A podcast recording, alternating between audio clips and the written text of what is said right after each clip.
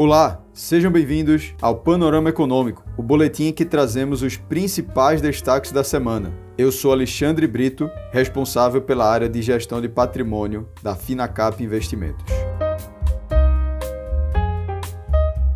O Ibovespa operou em leve baixa e segue negociando na região dos 110 mil pontos, numa semana marcada por uma correção generalizada entre as bolsas globais. O movimento de queda dos mercados na semana foi alimentado por temores de uma inflação maior e mais duradoura no mundo. O aumento na cautela dos investidores foi disparado por uma nova alta dos preços das commodities energéticas e atingiu em cheio os ativos locais, levando o Ibovespa novamente ao patamar dos 110 mil pontos e o câmbio a atingir o nível dos R$ 5,45 por dólar. A Organização dos Países Exportadores de Petróleo, conhecida como OPEP, decidiu não ceder aos apelos e manteve o nível de produção de petróleo nos patamares atuais as cotações dos contratos futuros encerraram no maior valor desde 2014, intensificando os receios com a escassez global de energia e possíveis impactos sobre o crescimento das economias. Na agenda local, o Senado aprovou o Marco Legal das Ferrovias. O projeto cria, na prática, o regime de autorização para a exploração de ferrovias por parte do setor privado, com regras mais flexíveis e sem a necessidade de percorrer o exaustivo trâmite dos leilões. A avaliação avaliação inicial de integrantes do governo e de entidades do setor é que a versão final do texto preserva boa parte dos 14 projetos de ferrovias apresentados ao Ministério da Infraestrutura recentemente. Esses projetos somam 80 bilhões de reais em investimentos na ampliação da malha ferroviária atual em 5.360 quilômetros de trilhos, cruzando 12 unidades da federação. O relator da PEC dos precatórios apresentou seu parecer ao projeto projeto na comissão da Câmara destinada a analisar o tema. O texto limita o pagamento de sentenças judiciais aos valores pagos em 2016, que foi o ano de criação do teto de gastos, corrigido para os dias atuais. Deste limite será deduzido o pagamento dos precatórios de pequeno valor, que terão prioridade no pagamento.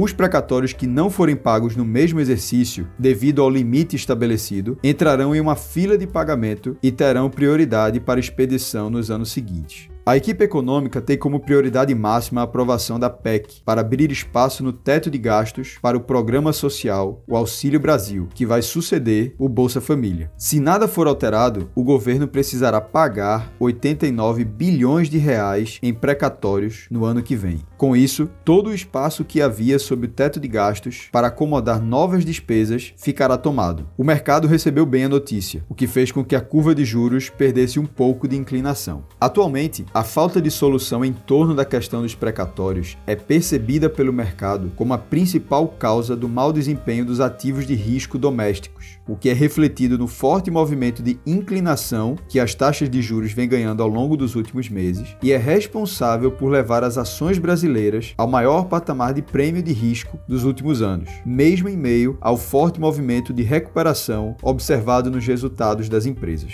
Em relação às empresas, quase dois anos depois de se listar na Nasdaq, a XP iniciou na última semana uma nova fase, agora com a negociação na Bolsa Brasileira dos seus recibos de ações, conhecidos como BDRs, o que lhe garantiu 500 mil novos acionistas. No dia de estreia, os BDRs da XP, negociados sob o código XPBR31, fecharam em alta de 0,93%, enquanto a bolsa caiu 2,31%. Após ficar fora do ar por 7 horas, o Facebook perdeu 47,3 bilhões de dólares em valor de mercado num único dia depois que seus sites e aplicativos, incluindo WhatsApp, Instagram e o próprio Facebook, saíram do ar em vários países, deixando bilhões de usuários sem condições de trabalhar ou se comunicar. Em Wall Street, o problema despertou a desconfiança dos investidores, que passaram a vender os papéis da companhia. Em poucas horas, a fortuna pessoal de Mark Zuckerberg Zuckerberg, cofundador e CEO do Facebook, encolheu quase 7 bilhões de dólares. A Azul informou ontem que o tráfego total de passageiros avançou 120% em setembro, na comparação com o mesmo mês de 2020. O tráfego doméstico avançou 126%, enquanto o tráfego internacional cresceu 54%. Em relação a setembro de 2019, pré-pandemia, o tráfego total caiu 11%. Este foi o boletim Panorama Econômico. Até a próxima semana.